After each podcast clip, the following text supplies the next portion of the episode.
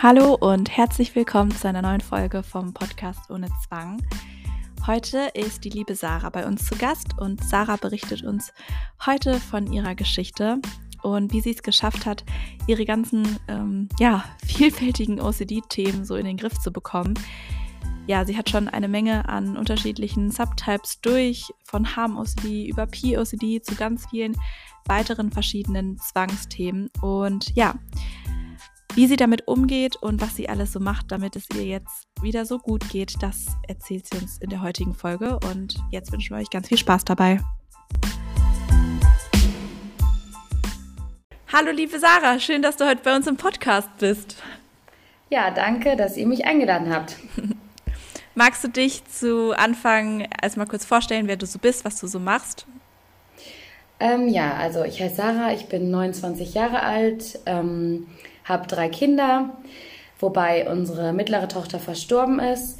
Ich bin Sozialarbeiterin von Beruf, aber bin im Moment in Elternzeit zu Hause mit unserem jüngsten Sohn. Genau. Mhm.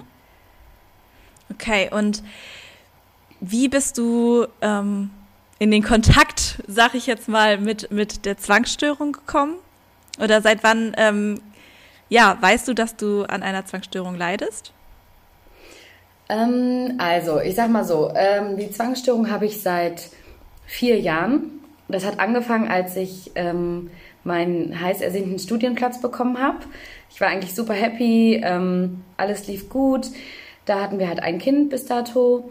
Mm, und dann ging es einfach plötzlich los, morgens, dass ich aufgewacht bin mit ganz, ganz starkem Herzrasen und mein Körper hat sich ja ganz unangenehm angefühlt und ich konnte das überhaupt nicht zuordnen. Mhm. Und letztlich war es wahrscheinlich eine Panikattacke, mit der ich aufgewacht bin. Aber ähm, ja, das Gedankenkarussell hat angefangen. Ich ärgere mich manchmal bis heute, dass ich nicht damals schon wusste, was das ist, weil dann hätte ich direkt anders damit umgehen können. Ja gut, aber das wissen ja. die wenigsten. Genau, ja, also rückblickend war ja. es halt irgendwie so. Ja, und dann plötzlich fing wie aus dem Nichts die Gedanken an, was wäre, wenn ich depressiv bin. Mhm. Und dann habe ich auch meine Mama gefragt und andere Leute gefragt. Ähm, die meinen so, hey, ja, musst du doch selbst wissen. So irgendwie von heute auf morgen sehr, sehr komisch irgendwie, ne? Und so ging es dann aber weiter, wo ich dann wirklich nach vier, fünf Tagen gesagt habe, boah, ich kann nicht mehr, das, äh, das geht nicht mehr, irgendwas stimmt hier einfach nicht mehr. Und dann bin ich in eine Beratungsstelle für Frauen gegangen. Ähm, und da war auch eine ganz liebe Frau, die mich da irgendwie begleitet hat eine längere Zeit lang, aber die hat halt nie Thema Zwangsgedanken oder so ähm, ja, angesprochen. Mhm. Also es war eine tolle Beratung, die war nett, aber sie fing halt auch mit der Stopptechnik dann zum Beispiel an, die ich dann ganz lange versucht habe, die alles nur noch schlimmer gemacht hat. Und ähm, dann bin ich auch in eine Gruppe gekommen. Soll ich erstmal einfach erzählen ein bisschen? Ja, ja, erzähl ja, einfach. Dann bin, ich, dann bin ich in eine Gruppe gekommen, auch ähm, so eine Gruppentherapie war das ähm, mit anderen Frauen, aber jeder hatte so ein anderes Thema. Aber es wurde nie explizit über ähm, eine bestimmte psychische Erkrankung gesprochen, sondern einfach, man erzählt so aus seinem Alltag, wie geht's einem und so weiter. Und ich war dann immer so, boah, irgendwie sind die Themen so ganz anders hier, die die anderen Frauen haben. Das waren eher so wirklich so Alltagsprobleme einfach, ne? Mhm. Und ähm, dann habe ich auch mal so gesagt, kennt ihr das denn, dass ihr zum Beispiel Auto fahrt und so denkt, boah, was wäre, wenn ich jetzt die Brücke runtersteuere oder so? Und irgendwie so, ja, habe ich auch schon mal gedacht, aber ich habe immer so gemerkt, die haben das nicht in dem Maße, wie ich das einfach habe. Mhm. Also ich habe mich da nicht richtig gut gefühlt, obwohl die alle super nett waren, aber es war einfach der falsche Weg. Mhm. Und diese ähm, Gruppensitzung habe ich auch eine lange Zeit gemacht. Also es war bestimmt ein gutes Jahr. Und ähm, das waren eigentlich hauptsächlich immer die Gedanken, was wäre, wenn ich depressiv bin oder werde und was wäre, wenn ich mich umbringen möchte. Mhm. Und mein Kopf hat einfach immer nur versucht auszuschließen, warum ich das nicht tun würde und, und so weiter und so fort. Ich habe aber auch nie Zwangsgedanken gegrübelt. Ich hatte einfach so krasse Angst davor. Ach ja, ich weiß auch noch, dass ich damals einmal zur Hausärztin bin und ihr das auch geschildert habt, das mit den depressiven Gedanken. Also, dass ich Angst hatte, depressiv zu sein oder werden mhm. zu können. Und die hat mir direkt Tavor verschrieben, ohne dass ich jemals irgendein Problem hatte. Also es war okay. nichts vorher gewesen, ne? Okay. Und direkt am gleichen Tag, und ich hatte zu der Zeit ja noch ein kleines Kind, der war gut zweieinhalb, ne? Oh ja. Ähm, mhm. Ich habe es dann nicht genommen, weil ich dann zu große Angst vor dem Medikament hatte, weil ich dann mhm. dachte, boah, was, wenn ich jetzt komplett unzurechnungsfähig werde dadurch. Aber so ist krass, finde ich, so wie Ärzte damit umgehen. Also von ihr war auch keine Nachfrage Richtung Zwangsgedanken oder Richtung Therapie oder irgendwie irgendwas in die Richtung. Okay. Also nicht mhm. mal die, die äh, Aufforderung vielleicht für eine Psychotherapie, sondern einfach direkt das Medikament. Genau. Sie meinte, nimm mal erstmal Tava und dann müsste es auch erstmal dann wieder gut sein. Es könnte sein, dass du so einen Kreislauf durchbrichst und dann ist das sozusagen vorbei. Ja. Okay. Ich bin im Nachhinein froh, dass ich halt äh, zu große Angst vor, vor Medikamenten ja, ja. hab, hatte. Mhm. Mhm. Ähm, genau, und dann lief es erstmal so weiter. Ich konnte mein Leben gut noch irgendwie leben, war viel im Kopf, ähm, aber keiner hat es mir angemerkt, würde ich sagen. Also auch nach Rückfragen meinten alle, nö, alles wirkt alles normal. Mhm.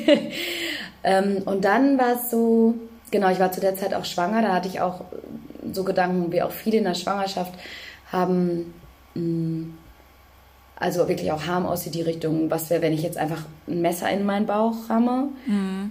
Mh, mm, dann Angst vor dem Baby in meinem Bauch, auch so die Vorstellung, dass da ein Mensch in mir drin ist, fand ich super gruselig zwischendurch und mhm. hatte dann Angst, dass ich dieses Gefühl nicht mehr haben möchte und irgendwie mein Kind abtreibe, obwohl ich das gar nicht will. Mhm. Ähm, und dann war es so, dass unsere Tochter gestorben ist in der 40. Schwangerschaftswoche in meinem Bauch. Mhm. Und das hat alles extremst verschlimmert. Also ja, alles, was ich, ich bis dahin sozusagen deckeln konnte, irgendwie alleine mit klargekommen bin, ist explodiert. Mhm ja, es war einfach ganz, ganz viel. Natürlich, das ist ein Trauma einfach, was mhm. uns da passiert ist. Mhm. Und das hat einfach alles verschlimmert. Und dann habe ich mir, habe ich drei Monate später bei einer Therapeutin angerufen mit dem Vorwand von dem Tod mm, meiner Tochter, mhm. weil ich irgendwie dachte, und es stimmte letztlich auch, dass ich so einfach viel schneller einen Therapieplatz bekomme. Mhm. Und habe dann ähm, da nach und nach ausgepackt. Genau. Okay. okay. Oh wow, ja, also das ist, das kann ich mir sehr, sehr äh, gut vorstellen, dass das dann durch den ähm, Verlust nochmal viel, viel schlimmer geworden ist. Aber ähm, inwiefern hat die Schwangerschaft, vielleicht nochmal ganz kurz, inwiefern hat die Schwangerschaft ähm, die Zwangsgedanken noch verstärkt? Also, oder, also hast du da durch die hormonelle Umstellung irgendwas an Veränderung gespürt? Tatsächlich hatte ich das Gefühl, dass es mir besser ging von den Zwangsgedanken her. Okay. Ja, die Gedanken kamen zwischendurch, aber zum Beispiel der Gedanke, ähm, was wäre, wenn ich mich umbringen würde, kam irgendwie gar nicht mehr, mhm. sondern dann halt zwischendurch so dieses, ich könnte mein Kind umbringen irgendwie. Mhm. Mm, aber das ging. Also es war weniger in der Schwanger Schwangerschaft tatsächlich. Okay, okay. okay. Und auch jetzt in der Schwangerschaft nach dem Tod unserer Tochter haben wir jetzt noch ein Kind bekommen, war es auch weniger. Okay. Und dann aber bei beiden Geburten also als das Baby dann raus war, war es wieder extrem mehr und hat ab sofort extremst zugenommen. Okay. Ja, crazy. Das scheint dann mhm. ja wirklich mit äh, hormoneller Umstellung auch zu tun haben, vielleicht. Ja, okay, aber wie ging es dann weiter? Also, ähm, dann wurde es halt richtig schlimm wahrscheinlich. Oder? Genau, also, dann wurde es richtig schlimm im Sekundentakt im Prinzip. Mhm. Also, ähm, wie, wie, war das da? Also dann hast, hast du dann nach drei Monaten die Therapeutin gehabt, richtig? Genau. Und aber pff, hat die das dann erkannt? Mm, nee, am Anfang nicht. Okay. Weil das bei mir sehr komplex, glaube ich, war. Ich glaube, die hat erstmal wirklich versucht, das Trauma zu bearbeiten mhm.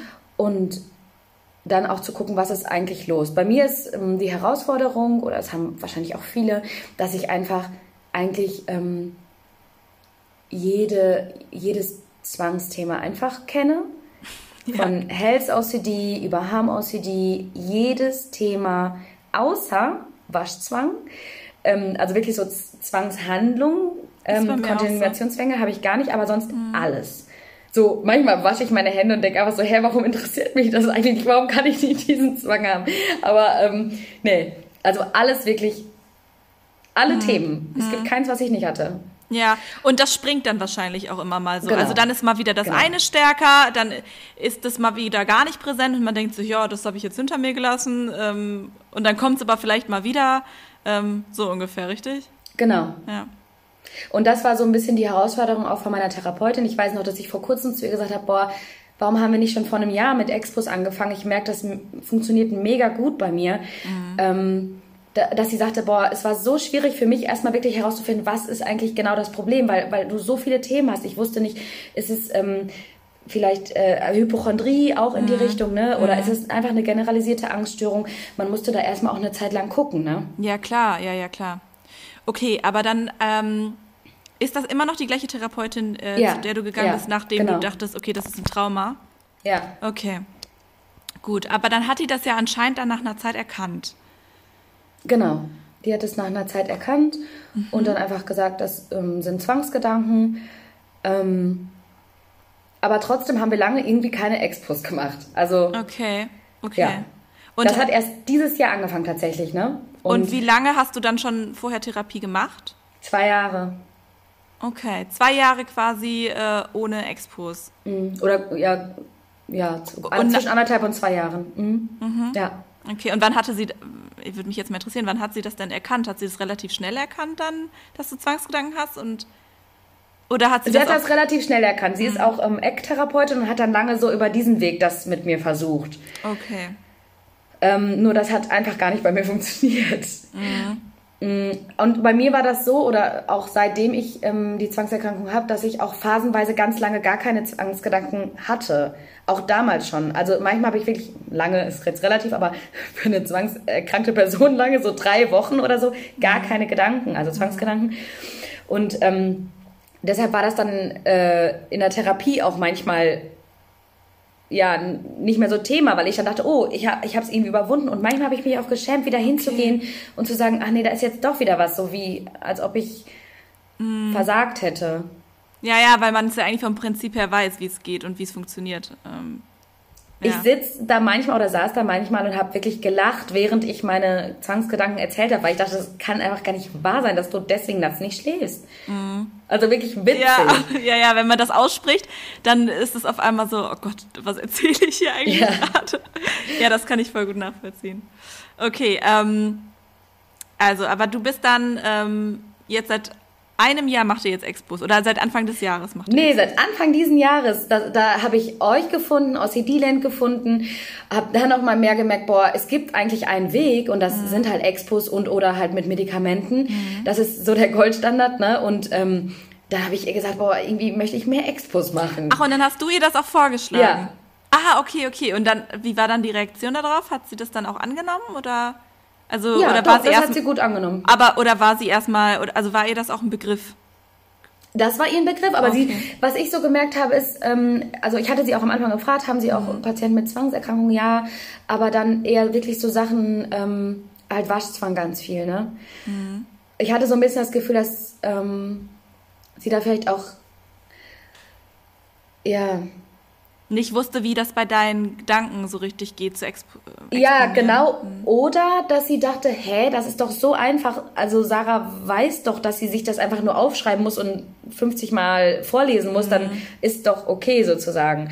Also ich hatte zum Beispiel dieses Jahr auch noch den Gedanken, als ich hier immer, wir wohnen direkt an Bahnschienen ganz nah. Dann bin mhm. ich da mhm. vorbeigefahren und dachte irgendwie, hä, was ist, wenn ich jetzt einfach mein Fahrrad abstelle und ähm, vor den Zug springe? Und da habe ich ihr das erzählt mhm. und dann sagte sie, ja, ich kann ja mit dir dahin fahren und mich mit dir dahin stellen, wenn du das möchtest. Aber da habe ich auch direkt gesagt, ich weiß, wenn ich mit ihnen dahin fahre, habe ich keine Angst, da ist nichts. Und dann meinte sie, ja, okay, dann musst du es dir aufschreiben, aufsprechen, dich an den Bahnschienen stellen alleine. So. Mhm, okay. Aber ich hatte das Gefühl, es kam schon viel ähm, von, von mir aus. Also durch, okay. die, durch die Sachen, die ich bei OCD-Land zum Beispiel auch gelesen habe. Ne? Okay. Ja, aber das ist ja super, dass du dich dann auch so ähm, selbst informiert hast, sag ich jetzt mal. Also okay. dieses Jahr war eine Riesenveränderung durch euren Podcast und durch OCD-Land. Mhm. Ich habe einfach gemerkt, es gibt einen Weg, ich muss nicht für immer so leben und es gibt so viele andere junge, normale Menschen, die das gleiche Problem haben. Ich ja. dachte, ich bin verrückt. Ja, ja, ja. Möchtest du noch mal einmal so ein bisschen erzählen, ähm, wie das dann genau bei dir aussieht, wenn du jetzt, äh, du bist ja gerade voll in, in Exposition, äh, in der Expositionstherapie quasi drin, richtig? Mhm. Ähm, ja, wie, möchtest du einfach mal erzählen, wie das bei dir so aussieht, was du aktuell so ja, für Zwangsgedanken hast, was du dann dagegen machst und wie dann, wie dann wirklich so eine Exposition bei dir abläuft? Ähm, also im Moment habe ich gar keine Zwangsgedanken. Mhm. Ähm, jetzt schon länger. Mm, aber so das Letzte, was so mein Thema war, war, dass ich Angst hatte, dass ich im Schlaf meine ganze Familie umbringen könnte. Mhm. Ähm, was man ja auch einfach gut exponieren kann, indem man sich aufschreibt, anhört und akzeptiert, so leicht das jetzt auch gerade klingt. Ähm, und das habe ich gemacht, tatsächlich. Mhm. Ich habe mir mit einer App die Sätze aufgesprochen und den ganzen Tag einfach mit Kopfhörern angehört. Okay. Und, Genauso. Mh. Ja, und diese, diese Akzeptanz, weil das ist immer so dieser eine Knackpunkt, glaube ich, an dem viele dann sagen, ich kann das aber nicht akzeptieren, ich kann das nicht akzeptieren. Wenn das passieren würde, ich, ich kann das nicht akzeptieren. Und es geht ja auch gar nicht groß darum, das zu akzeptieren, dass das jetzt passiert, sondern dass man es eben nicht weiß, ob es passiert oder nicht. Ähm, was hilft dir da, dass, dass so, also was ist dann deine Motivation oder wie, wie kann, schaffst du das dann für dich so zu sagen, ich mache jetzt diese Expo ähm, und ich akzeptiere jetzt diese Ungewissheit? Also was hilft dir da, das so auszuhalten? Also, was hilft mir das auszuhalten? Mir hilft auf jeden Fall, dass ich weiß, dass ich so, wie es in den schlimmen Zwangsphasen war, es nicht aushalten würde, mein ganzes Leben. Mhm. Das ist mein Antrieb. Und ich weiß und ich, ich, erinnere mich auch oft an die Phasen, wo ich keine Zwangsgedanken habe. Das heißt, ich weiß und motiviere mich, mhm. es gibt normale Phasen, ich weiß, wie ich dahin komme und es ist gerade so schwer. Und das hört sich so verrückt an, einfach, wenn man das nicht hat. Mhm. Also, wenn man keine Zwangserkrankung hat, weil ich weiß ja, dass ich meine Familie nicht umbringe und ich weiß, dass ich nicht schlafen aber dieser Gedanke fühlt sich so dramatisch an, so echt, ich konnte nachts nicht schlafen, mhm. weil ich dachte, ich bringe die heute Nacht alle um. Mhm. Und da habe ich wirklich auch dann gesagt, so, und jetzt ist Schluss. Es kann sein, dass ich das tue. Es kann mhm. auch nicht sein. Ich weiß es nicht. Das hört sich jetzt leicht an, war es nicht. Nee. Und das immer wieder und wirklich hundertmal. Und irgendwann ist es einem egal. So, aber dann kann sein, dass der nächste Gedanke kommt. Der einem dann wieder, ja, ja, ja. Ja, also ich hatte gerade als mein Sohn geboren war letztes Jahr oft den Gedanken, boah, ich könnte ihn jetzt einfach mit dem Kissen umbringen. Mhm. Im Krankenhaus, ich war sechs, sieben Stunden nach der Geburt, was eigentlich schön sein soll. Ich lag im Bett, ich habe gezittert, weil ich Panik hatte, dass ich den aus dem Fenster werfe. Mhm. So ja. mega schlimm einfach. Ja, Horror. und ich glaube gerade dieses Thema so Schwangerschaft und dann Geburt und Kinder und so, das ist ja, also man hört dann ja immer, das ist dann der schönste Moment nach der Geburt, wenn man das Kind in den Arm hält und wenn man dann diese Gedanken hat und man denkt sich so, auch eigentlich müsste ich doch jetzt gerade total von Glück überwältigt sein. Auch dann noch so diese Erwartungshaltung, also kann ich mir jetzt so vorstellen, ich weiß nicht, wie es bei dir war, diese Erwartungshaltung, warum ist das bei mir nicht so? Warum habe ich diese komischen Gedanken? Alle anderen Mütter lieben doch ihr Kind jetzt gerade und, und, und du natürlich auch, aber man, also ich glaube, dass man sich dann diese Frage stellt, oder wie war das bei dir? 100 Prozent und ich hoffe, dass Schwangere gerade zuhören, die vielleicht auch eine Zwangserkrankung haben, mhm. damit, falls das bei denen genauso ist, wie du es gerade geschildert hast, also ich kann nur für mich sprechen und sagen, bei mir war es genauso, dass als er geboren ist, da nicht die riesige Überwältigung, Überwältigung da war, ich nicht geweint habe vor Freude, sondern eher gut, dass ich es geschafft habe und dann gingen die Zwangsgedanken los. Und dann gingen die Gedanken los, warum fühle ich diese Liebe nicht, die ich doch denke, ich müsste die jetzt fühlen? Liebe ich mein Kind genug? Was mhm. bedeuten die Gefühle? Und das hat ja alles nur wieder verschlimmert. Ja. Und dann habe ich entschieden, was mir gut geholfen hat. Ich weiß nicht mehr, ob mir das jemand gesagt hat oder ob mir das selbst eingefallen ist. Ich weiß es gerade nicht mehr. Auf jeden Fall ähm, hatte ich dann entschieden für mich, egal wie viel ich ihn jetzt liebe oder selbst wenn ich ihn gar nicht liebe, ich kümmere mich so gut um ihn, wie ich denke, es eine gute, äh, wie es eine gute Mutter machen würde. Mhm. Weißt du, und das meine? hat das heißt, dir geholfen. Ich mach alles, das hat mir geholfen. Weil dann war der Druck weniger, ähm, dass ich ein Gefühl erzeugen wollte, weil das funktioniert ja nicht. Ja, das, ist ja, das ist ja halt auch Relationship OCD ja auch bezogen auf Kinder, ne? Mhm. Also gibt's das, ja auch. Ja, das ist Wahnsinn, weil dieses Relationship OCD, man denkt ja immer nur, das geht so um romantische Beziehungen, aber das gibt's ja in jeglicher Form. Also ich habe sogar schon von einem Betroffenen gehört, der hatte ähm, quasi diese Beziehungszwangsgedanken in Bezug auf seine Eltern. Ob liebe ich meine Eltern eigentlich? Liebe ich meine Familie? Und das kann man genauso gut auch mit seinem Kind haben. Liebe ich mein Kind genug? Äh, woher, ja, woher weiß ich das, dass ich die richtigen Gefühle jetzt fühle? Und wenn man dann versucht, dieses Gefühl zu erzwingen, das geht dann ja nur nach hinten los.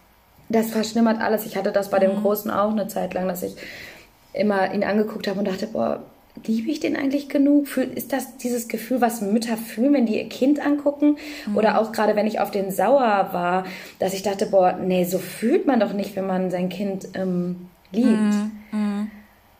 Und nach der ja. Geburt hat das wirklich lange gedauert, bis sich so wirklich diese Liebe eingestellt hat. Und ich hatte zum Glück eine Hebamme, mit der ich darüber sprechen konnte. Okay. Ich habe dir zwar nicht gesagt, dass ich eine Zwangserkrankung habe, aber ich habe gesagt, dass ich irgendwie gerade nicht so diese überwältigende Liebe spüre. Und ähm, die hat gesagt, das ist völlig normal und dass das auch utopisch ist und dieses gerade so im Fernsehen, wie das auch dargestellt wird, dass man das Kind kommt raus und man weint und ist einfach nur glücklich, dass das einfach so nicht ist, weil man kennt diesen Menschen ja eigentlich gar nicht. Man muss sich auch erstmal Zeit geben, um die Beziehung ja reifen zu lassen irgendwie, ne? Mhm. Also aber natürlich, das, vielleicht gibt es Frauen, bei ja, denen ja, ist klar. das so und ist schön für die, aber es darf auch anders sein und das heißt nicht, dass direkt. Ja, eben, ich glaube, ist. das ist ganz wichtig, dass es halt super individuell ist und also ja, sehr, sehr schön, was du, was du gerade sagst, dass es halt eben auch anders sein darf, dass man, dass man sich da nicht so unter Druck gesetzt fühlt, ja. dass man irgendein bestimmtes Gefühl jetzt spüren müsste. Ich glaube, das ist dann auch äh, was, was den Zwang sehr stark triggert. Genau. Ja. Okay. Wie sieht das bei dir aus, wenn, ähm, ich finde es ja auch immer ganz spannend von anderen mal zu hören, wie sie das so mental im, im Kopf, ähm, was sie da so, was sie da so für Rituale haben. Ähm, was machst du genau ähm, quasi, um den Zwang zu neutralisieren in deinem Kopf? Also wie sieht deine Zwangshandlung mental genau aus?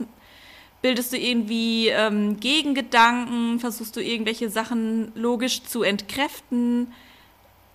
Was, wie, wie probierst du das? Also jetzt mache ich das ja nicht mehr, genau. weil ich ja jetzt daraus du gelernt ja habe, jetzt. dass alles sein kann. Ähm, aber normalerweise ähm, in, den, in den schlimmen Phasen, wo ich es noch nicht besser wusste, ähm, habe ich immer mir Argumente gesucht, warum das nicht passieren wird. Warum würde ich mhm. meinen Sohn nicht mit einem Kissen umbringen?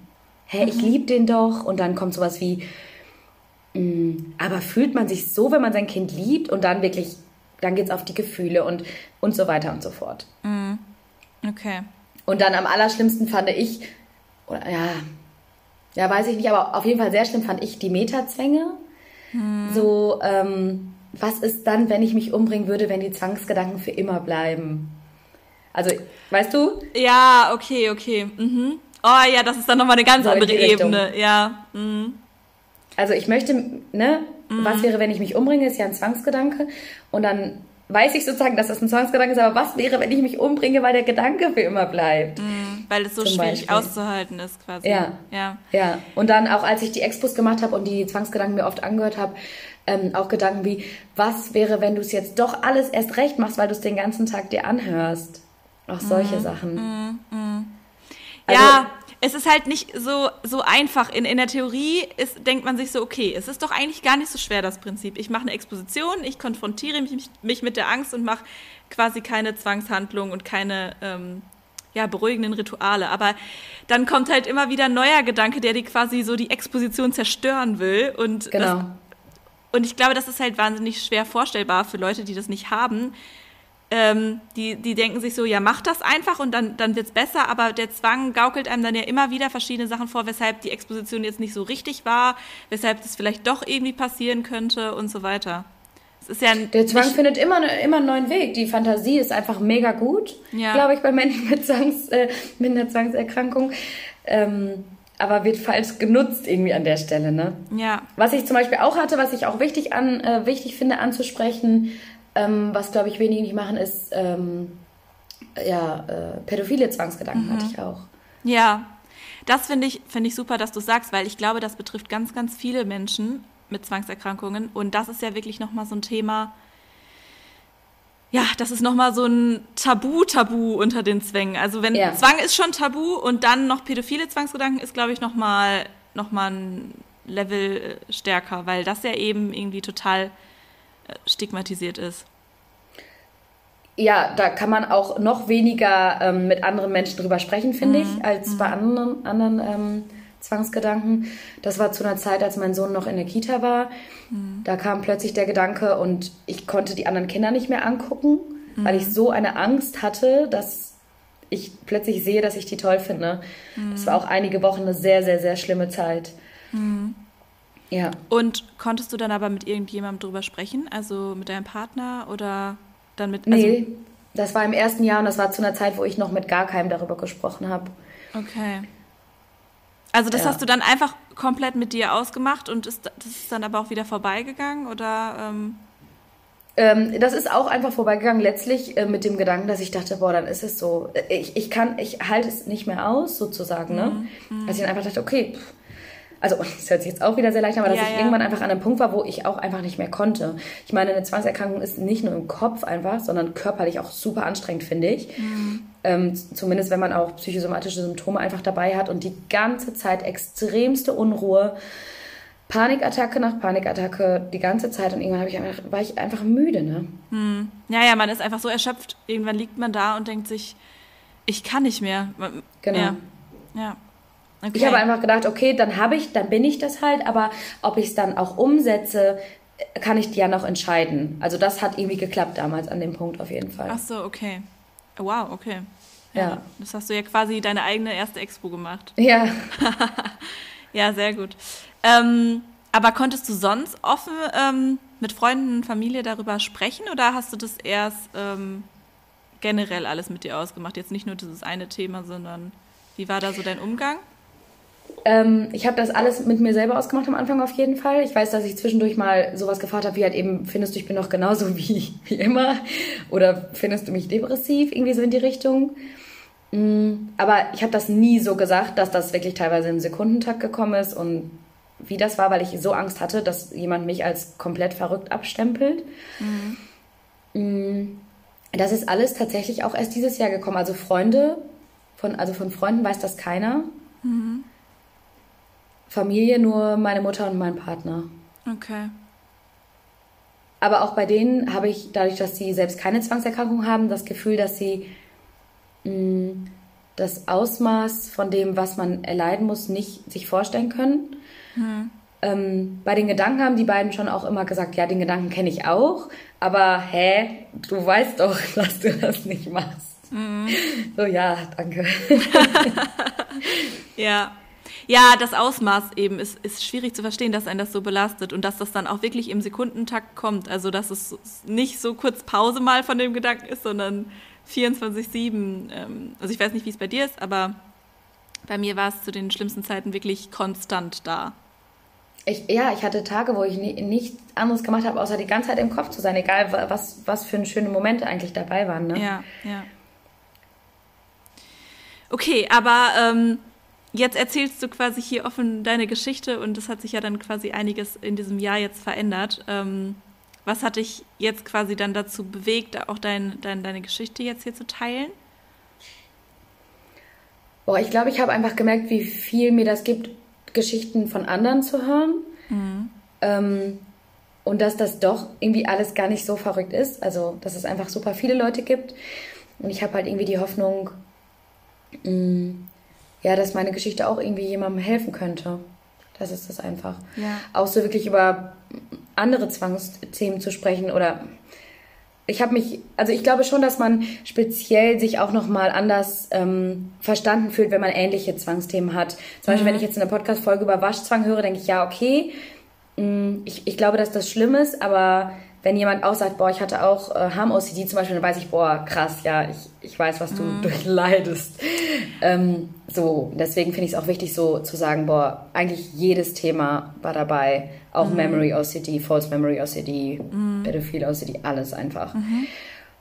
Ähm, das Interessante ist, damals kurz bevor das bei mir ausgebrochen ist, habe ich eine Doku geguckt über eine Frau, die hatte auch ähm, Hit and Run OCD. Mhm. Also mit dem Auto ist sie immer wieder hundertmal zurückgefahren. Und da dachte ich auch noch so, hä, warum macht die das? Und ich weiß das jetzt noch im Nachhinein, weil damals hatte ich die Zwangserkrankung und ich konnte es gar nicht verstehen. Mhm. Und jetzt, wo ich das habe, weiß ich einfach so genau, mhm. ja, was diese Frau damals durchmachen musste. Ja, ich hatte so eine ähnliche Situation. Das war bei uns früher immer so ein Running Gag, weil ich immer schon so ein bisschen so, ich kontrolliere nochmal die Haustür und dann haben wir, hat eine Freundin schon immer so gesagt, ja, ja, ach so, es gibt ja sogar so Menschen, die haben das als Erkrankung und die haben dann wirklich, die müssen dann zehnmal zurückgehen und, und dann haben wir da immer noch so Lust, also so Späße drüber gemacht und im Nachhinein denke ich mir auch so, fünf Jahre später, hier sitze ja. ich. ja. Ja, ich glaube, es ist ja schon auch so, dass es auch eher Leute eine Zwangserkrankung bekommen, die vielleicht auch ein bisschen so perfektionistisch veranlagt sind, würde ich sagen. Ist so jetzt nur mein reines Laiengefühl von den Leuten, wo ich Geschichten gehört habe. Ist bei mir auf jeden Fall auch so. Ich mag Kontrolle und das Gefühl von Kontrolle sehr gerne. Ähm, ja. ja. Jetzt im Moment ähm, fällt mir gerade noch ein, kämpfe ich am meisten wirklich eigentlich mit Health OCD. Mhm. Ähm, das fühlt sich auch nochmal einfach anders an. Ähm, in, in welchem so, Sinne? Ähm, ja, vor allen Dingen so Health OCD in Bezug auf Krebs zum Beispiel. Mhm. Mhm. Dass ähm, ich mich da sehr gut reinsteigern kann, was zu haben einfach. Mhm. Ähm, so, in die Richtung eher. Und das fühlt sich einfach anders an, weil da, da ist dann ja auch irgendwie was, was kein Krebs ist, aber ja, weißt du, wie ich das meine so? Nee, beschreib mal noch ein bisschen. Also, was, was meinst du mit, da ist dann was? Also, also ähm, zum Beispiel hatte ich einen geschwollenen Lymphknoten. Mhm. Und der Arzt hat gesagt, du, da ist nichts, mach dir keine Sorgen, aber geh doch einfach mal in ein paar Wochen, wenn es nicht weg ist, zum Onkologen. Mhm. So, was habe ich gemacht? Natürlich am gleichen Tag beim Onkologen angerufen, keine Nacht geschlafen, hundertmal den Lymphknoten abgetastet, gegoogelt, äh, andere Leute gefragt, so. Mhm. Und das ist das, was ich meine. Und da konnte ich ganz, ganz schlecht sagen, du, das ist ein Zwangsgedanke. Es kann sein, dass du Krebs hast, es kann auch nicht sein, so wie ich das bei anderen Gedanken dann einfach mhm. jetzt schon schaffe. Ne? Weil du in dem Moment dachtest, okay, der Lymphknoten ist ja wirklich geschwollen. Genau. Ja, genau. okay, okay. Das war dann noch, noch mal ein äh, Stück realer quasi für dich. Dann. Genau, okay. ja. Und das ist ja. bei so anderen Gedanken da, da ist mhm. jetzt nicht ähm, irgendwie was, was weiß ich, wenn ich jetzt das Kissen in der Hand hätte vor meinem Sohn, dann würde ich auch sagen, mhm. oh Scheiße, du hast das Kissen ja schon in der Hand, um, mhm. um deinen Sohn umzubringen mhm. sozusagen. Aber das ist ja so nicht. Mhm. Okay. Ähm, also Health OCD ist auch, okay. auch krass, auch anstrengend. Okay. Aber im Grunde genommen, wenn du jetzt sagst, False Memory äh, OCD ist dir auch bekannt, dann ist es ja quasi auch so ein bisschen wie so ein man, wenn die falsche Erinnerung quasi einem von dem, vom Zwang vorgegaukelt wird, ist es ja quasi auch schon so ein bisschen wie so ein leichter Beweis. Würde ich jetzt mal mit den angeschwollenen Lymphknoten vergleichen vielleicht? Oder ist das auch nochmal ein Unterschied? Also bei False Memory ist es bei mir so, dass ich bei den meisten einfach, ähm, bei den meisten Sachen, wo ich, wo, oder wo mein Gehirn mir sozusagen erzählt, dass ich was gemacht haben könnte, mhm. zum Beispiel, was nicht okay war, mm, auch im, auch in Bezug auf äh, Pädophil-OCD, mhm. ähm, dass ich einfach sagen kann, ähm, mittlerweile, es kann sein, dass ich das gemacht habe, es kann auch nicht sein. Wenn ich das gemacht habe, bin ich mir sicher, dass es irgendwie rauskommen wird und dass ich davon Kenntnis äh, bekommen werde, dass ich einen Fehler gemacht habe. Mhm. Ähm, aber es ist vorbei. Und bei den Health OCD sind immer Sachen, die noch in der Zukunft liegen, wo ich Panik habe, dass da jetzt doch noch was kommt, dass mhm. ich einen mhm. Anruf bekomme und so okay, weiter. Da, okay. Das ist so der anstrengende okay. Unterschied für mich. Okay, okay. Da ist diese Ungewissheit noch in der Zukunft. Genau. Okay, okay. Ja, wow, ja. aber dann bist du ja schon echt ziemlich weit gekommen mit deiner, mit der Akzeptanz. Also das ist ja schon, hört sich ja, ja. Echt, echt richtig gut an. Ja, also ich habe wirklich Wochen, Tage gar keine Gedanken oder wenn sie mhm. kommen, sage ich, es kann sein, es kann auch nicht sein. Ich habe jetzt gerade keinen Nerv auf eine weitere Zwangsphase. Sehr gut. ja. ja, und ich will aber wirklich sagen, es war nicht immer so. Es gab mhm. Tage, die, wo der ganze Tag einfach nur Anstrengung war, aber ich es mir auch nicht anmerken lassen wollte. Mhm. Erstens, weil ich Kinder habe und mhm. zweitens, weil ich es einfach nicht wollte, dass das jemand merkt. Ne? Mhm. Ich ja, musste ja auch mein Studium schaffen und, und hier den Alltag schaffen. Genau. Ja, ja. Wow, dann hattest du ja echt eine krasse Belastung zwischenzeitlich. Also mit Kindern, Studium und dann noch Zwangsgedanken. Ja, es war sehr, es war sehr, sehr, sehr schlimm. Mhm. Ja. Vor allen Dingen, weil ich nicht wirklich mit jemandem mich darüber austauschen konnte. Ja, Okay, ja, wow, äh, stark. Ja, Respekt davor, dass du das alles ja. so gemeistert hast und dass du da so stark, ähm, ja, wieder rausgekommen bist. Das leitet quasi direkt die nächste Frage ein, und zwar, ähm, was du sagen würdest, was du vielleicht Positives durch den Zwang gelernt hast.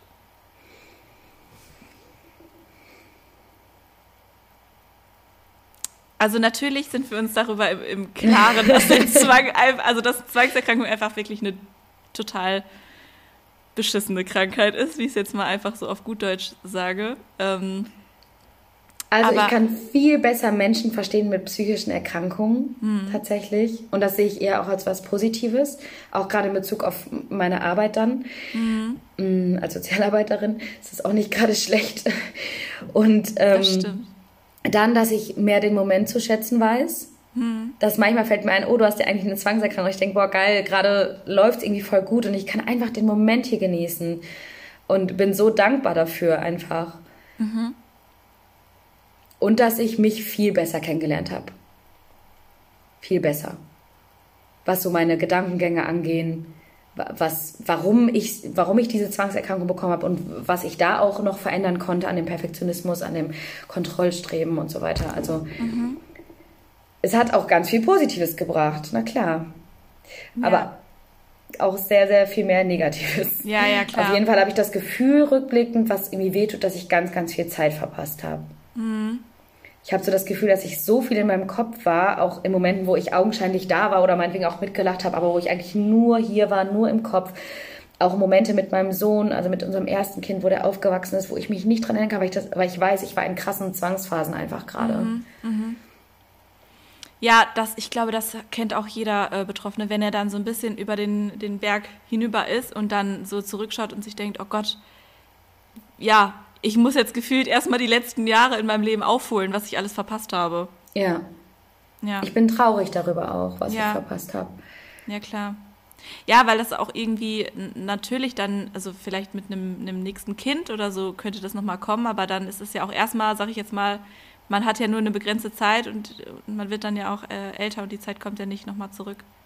Ja, und halt einfach auch Momente, wie wo ich raus war feiern und was getrunken habe, dass ich dachte, ähm, was ist, wenn mir jetzt jemand was ins Glas gemischt hat, obwohl es komplett unrealistisch war und der mhm. ganze Abend war einfach hinüber, weil ich nur über diesen Gedanken mhm. nachgedacht habe. Oder Abläufe, wo war das, wo stand das Glas, ist das realistisch? Einfach mhm. so viel kaputt gemacht einfach ja. damit. Ja, krass, ne? Also wie, wie viel so ein Gedanke, das, das kenne ich auch mit dem, hat mir jemand was ins Glas getan oder so, da ist das jetzt, äh, kann ich das jetzt noch trinken? Ähm, wie dann so ein Gedanke so den ganzen Abend zerstören kann oder ein Gedanke den ganzen Tag oder teilweise einen Monat zerstören kann. Also es gibt ja auch, ich, ich habe auch ähm, einen, einen ähm, Freund, der auch eine, eine äh, also eine Zwangserkrankung hat, der ähm, davon betroffen ist. Und denen verfolgen Gedanken teilweise drei Monate lang also ein Gedanke, ein und derselbe Gedanke. Bei mir ist es meistens mehr so, dann ist der eine weg, dann kommt ein neuer. Aber teilweise gibt es ja auch, also ja, ein Gedanke, der halt so extrem lange bleibt. Also welcher Gedanke mich am meisten, wo ich jetzt sagen würde, dass es mein Hauptgedanke verfolgt hat, ist wirklich seit Beginn der Gedanke, was wäre, wenn ich mir was antue, obwohl mhm. ich das mhm. eigentlich gar nicht will. Mhm. Und dann auch da in Verbindung mit was ist, wenn ich eigentlich depressiv bin, aber es mir irgendwie nicht eingestehen möchte oder sowas. Mhm. Welchen Gedanken ich auch mega schlimm fand, wo ich nichts zu gefunden habe, aber was ich auch einfach sage, damit auch andere wissen, boah, es kann alles ein Zwangsgedanke sein, war der Gedanke, was ist, wenn ich mich vor Essen oder vor dem Verdauungsvorgang in meinem Körper so sehr ekel, dass ich nichts mehr essen möchte und dann verhungere. Ich hoffe, das ist okay, dass ich das jetzt erzähle, ja, klar. weil das ist einfach ja, ja. so crazy und ich muss einfach lachen. Aber der Gedanke kam einfach, ich konnte nichts mehr essen, weil ich so Panik hatte, dass während ich esse, dieser Gedanke einfach wahr wird. Mhm. Also so mega crazy. Und damit sage ich einfach, es kann einfach alles ein Gedanke, alle, also mhm. einfach alles ein Gedanke werden. Ich liebe ja. einfach Essen und ich weiß nicht, wieso dieser Gedanke kam. Er kam einfach und ja. er ging wochenlang nicht. Ja. Und dann habe ich mir gedacht, dann esse ich einfach und finde es eklig irgendwann. So, ich habe mir wirklich als Expo ähm, Videos bei YouTube angeguckt, wie der Ver Verdauungsvorgang funktioniert im Körper, wie das Essen da durchgeht, hier durch die, durch die Speiseröhre und alles. Und es ist irgendwie auch eklig. Also ich habe es mir angeguckt und dachte auch, oh ja, es ist auch eklig und trotzdem esse ich. Mhm, mh. So. Ja, das ist wirklich verrückt. Also so, ja, es gibt alles an Zwangsgedanken. Es kann jeder Gedanke, jedes Hirngespinst kann, kann zum Zwang werden. Also äh, da gibt es keine Grenzen. Ja. und das ist, glaube ich, das Beängstigende, dass zumindest in der Phase, wo ich mich noch so wenig ausgekannt habe, ich bei jedem Gedanken erst lange gebraucht habe, um zu checken, das ist wieder ein Zwangsgedanke, weil ich mhm. jedes Mal dachte, nee, das ist doch jetzt keiner oder das ist doch jetzt ganz was anderes wieder. Mhm. Ähm, woran, woran erkennst du den dann? Also woher weißt du dann, das ist jetzt gerade Zwang? So wie, wie, wie ähm, identifizierst du das dann für dich? An dem Gefühl, an diesem, an diesem Druck und dieser ganz starken Unruhe. Mhm. Ja. So. Und es ist Dringliche, ne? Also das ja. ist so, ich muss, der Gedanke kommt und dann denkt man sich, oh Gott, da muss ich jetzt was gegen machen. Genau. Hey, ja. Ich muss da drüber nachdenken. Ja. Ja. Also die fühlen sich alle gleich an, nur mhm. man ist am Anfang so da drin, dass man irgendwie immer denkt, dass es jetzt, diesmal ist es jetzt aber wirklich was anderes. Und tatsächlich, dieser Gedanke mit dem Essen, da dachte ich wirklich, das ist jetzt aber kein Zwangsgedanke. da habe ich wirklich gedacht, ich habe jetzt eine Essstörung oder so. Und ich habe gedacht, ich werde verhungern, weil ich nie wieder essen kann, weil ich mich so ekeln werde bestimmt. Mm. Und oft war das bei mir so, dass ich von anderen Leuten irgendwie was gelesen habe oder gehört habe. Und dann ist, äh, das war auch lange meine Angst, dass mein Gedanke dann oder dass mein Gehirn dann auf die neuen Gedanken aufspringt. Und das war tatsächlich auch so ein Gedanke, so, dass ich irgendwas über Magersucht oder Ekel vor Essen oder sowas mhm. gelesen hat. Und dann hat mein Gedanke, äh, mein, mein Gehirn mh, schnell die Fantasie genutzt, um was Neues zu pro produzieren für mich. Ja, ja, ja, ja. Ja, kann ich gut verstehen, ja. Hast du noch irgendwelche Tipps, die du jetzt so, ja, nach deiner ganzen Erfahrung anderen Betroffenen mit an die Hand geben wollen würdest? Hm. Was mir geholfen hat. Ja, ich weiß nicht, ob Werbung okay ist, aber aus Hedilien hat mir auf jeden Fall mega geholfen. Mhm. Ähm, war aber auch eine Expo für mich, die mhm. Gedanken von anderen zu lesen, aber ist ja auch gut.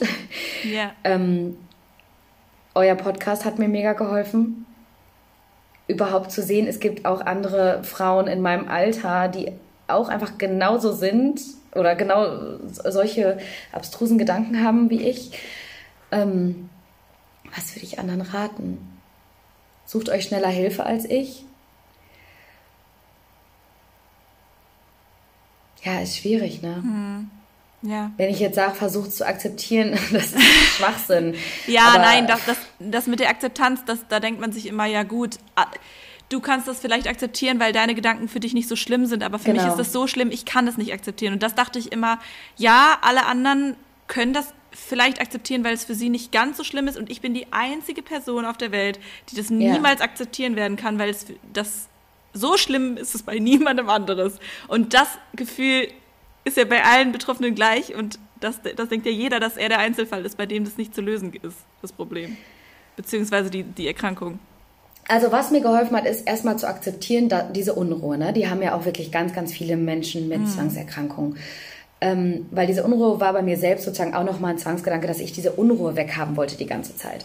Mhm. Und ich glaube, das war einer der ersten Dinge, die ich geschafft habe, mir zu sagen, es kann sein, dass diese Unruhe für immer bleibt, obwohl das so ein schlimmes Gefühl ist, zumindest war es für mich ein super schlimmes mhm. Gefühl. Ähm, und trotzdem lebe ich mein Leben. Und trotzdem möchte ich mein Leben leben, auch wenn die Unruhe bleibt. Okay, gut. Und das hat mega viel geholfen, weil ich nicht mehr dieses Unruhethema auch noch die ganze Zeit hatte, dass ich diese Unruhe auch noch unterdrücken möchte. Das heißt, mm, mm. die Unruhe durfte weiterhin sozusagen da sein und ich konnte mich mehr auf die, auf die Gedanken an sich konzentrieren und nicht hatte so diese zwei okay. Baustellen, weil ich lange diese Baustellen hatte. Einmal körperlich, meine mm. Gefühle sollten weg, mm. sozusagen. Und äh, dann einmal die Gedanken sollten auch weg. Und das war einfach viel zu viel. Mm, mm. Viel, also das ging einfach so gar nicht. Ja. Ja, das ist, da, diese Unruhe ist wirklich, ähm, das ist nochmal so, so eine Sache für sich auch wirklich. Das ist wirklich auch körperlich, dass man wirklich da sitzt und teilweise richtig verkrampft. Äh, äh, es, es, ging einfach nichts. Ich habe mich, mhm. ich, ich war einfach ein, ein Wrack. Mhm. Erst war ich ganz leise, ich wollte Zeit für mich und dann plötzlich flippe ich aus, weil mir alles zu viel ist. Also so, so hat das irgendwie die ganze Zeit gewechselt. Ne? Mhm. mhm. Ja. Ja, gut. Ähm, Gibt es vielleicht auch irgendwelche lustigen Situationen, die du mit deinem Zwang erlebt hast?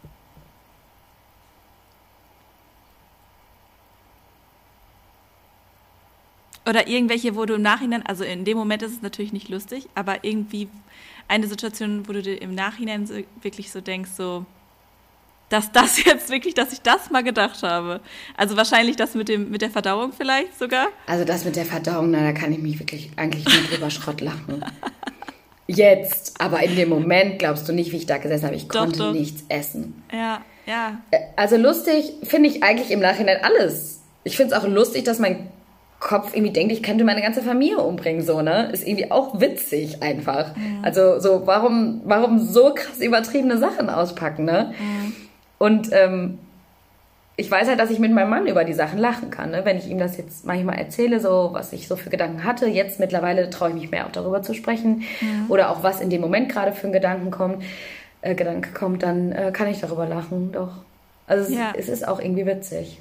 Ja, Ich glaube, das hilft auch nochmal total, also das hat mir zum Beispiel total geholfen, so das alles mit so Humor zu nehmen. Also dass man sich auch einfach mal wirklich über diese Krankheit lustig machen kann. Dass ja. man einfach so, einfach mal echt darüber lacht, was der, das Gehirn da gerade wieder produziert. Ja. Ja. Ja, das ist das einfach. Es ist einfach, hat mit ganz viel Fantasie einfach zu tun, ne? Ja. ja. Finde ich. So bei mir auf jeden Fall. Ja, voll. Ja. Ja, ähm, also von meiner Seite aus, ähm, ich habe keine Fragen mehr. Falls du noch irgendwas loswerden möchtest, kannst du es gerne tun. Aber sonst wären wir vielleicht auch schon am Ende. Ja, ich würde wirklich einfach gerne sagen, jedem und jeder, die das hört, ihr seid nicht alleine. Ähm, ihr könnt das schaffen. Ihr könnt ein gutes Leben leben, auch mit Zwangserkrankung, auch mit Unruhe.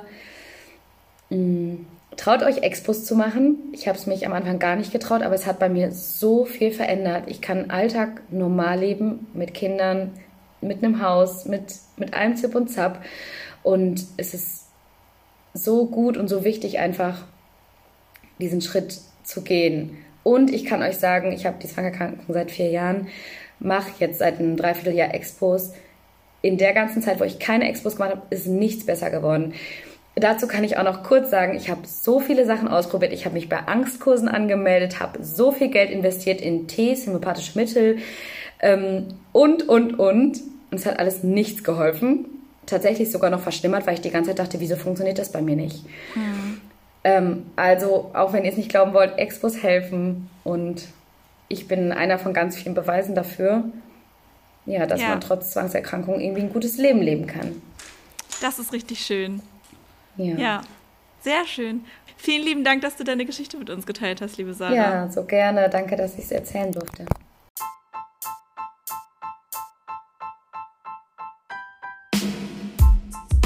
Vielen Dank, Leute, für eure stetige Unterstützung und dass ihr so fleißig zuhört. Und ähm, ja, hört unsere Staffel 3 weiter. Bitte beachtet jedoch, dass dieser Podcast kein Ersatz für Psychotherapie ist. Und falls es euch nicht gut geht, dann wendet euch bitte an einen Arzt, eine Ärztin oder an Psychotherapeutinnen. Und falls ihr mal eure eigene Geschichte mit uns teilen möchtet, dann klickt doch einfach mal in die Show Notes. Wir haben nämlich jetzt auch eine eigene Website. Dort findet ihr alle weiteren Informationen. Wir melden uns dann bei euch zurück. Außerdem könnt ihr uns auch einfach eine E-Mail schreiben über die Website. Da findet ihr die E-Mail-Adresse und uns auf TikTok und auf Instagram folgen. Da findet ihr uns unter ohne Zwang. Vielen Dank fürs Zuhören und bis zum nächsten Mal. Ciao! Tschüss.